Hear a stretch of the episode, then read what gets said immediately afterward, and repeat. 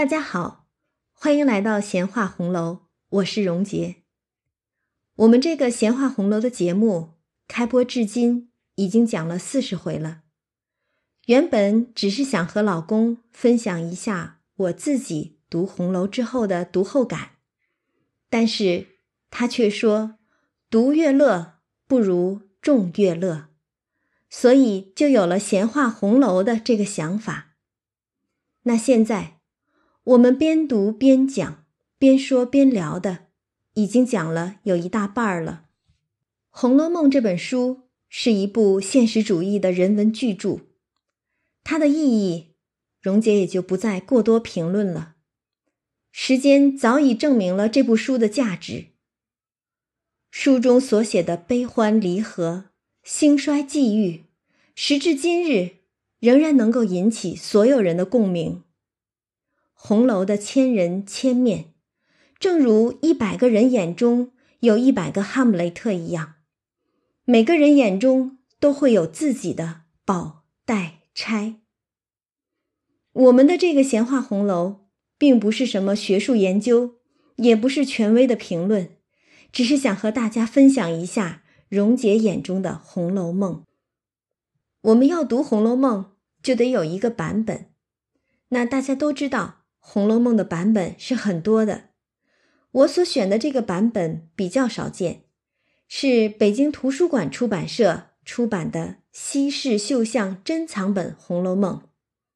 是周书文先生依照列宁格勒藏抄本的石头记点校而成的，其中的错漏之处，包括后四十回，都是依照以庚辰本为底本的通行本更正填补的。我们的计划是讲前八十回，虽然这部书出版的时候也是把一百二十回出全了，不过我们的闲话红楼还是只打算讲前八十回，并不是说后四十回的叙书不好，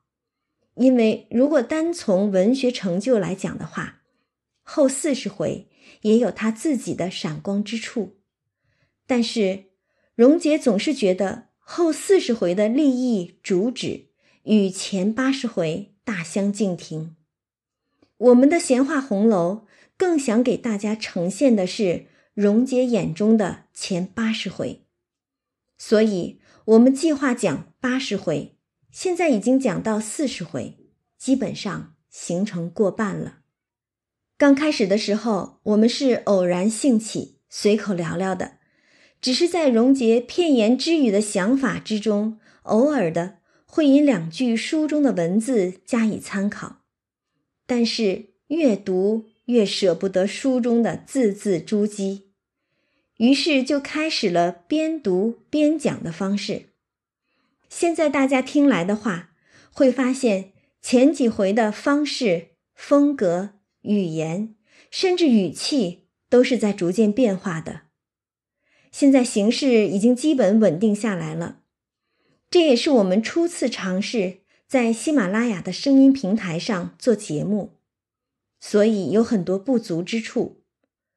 如果您喜欢荣杰这样絮絮叨叨的慢聊红楼，不嫌浅薄笔陋，那就欢迎您关注支持荣杰和雷的闲话红楼，让我们在声音里。和您共游红楼幻境。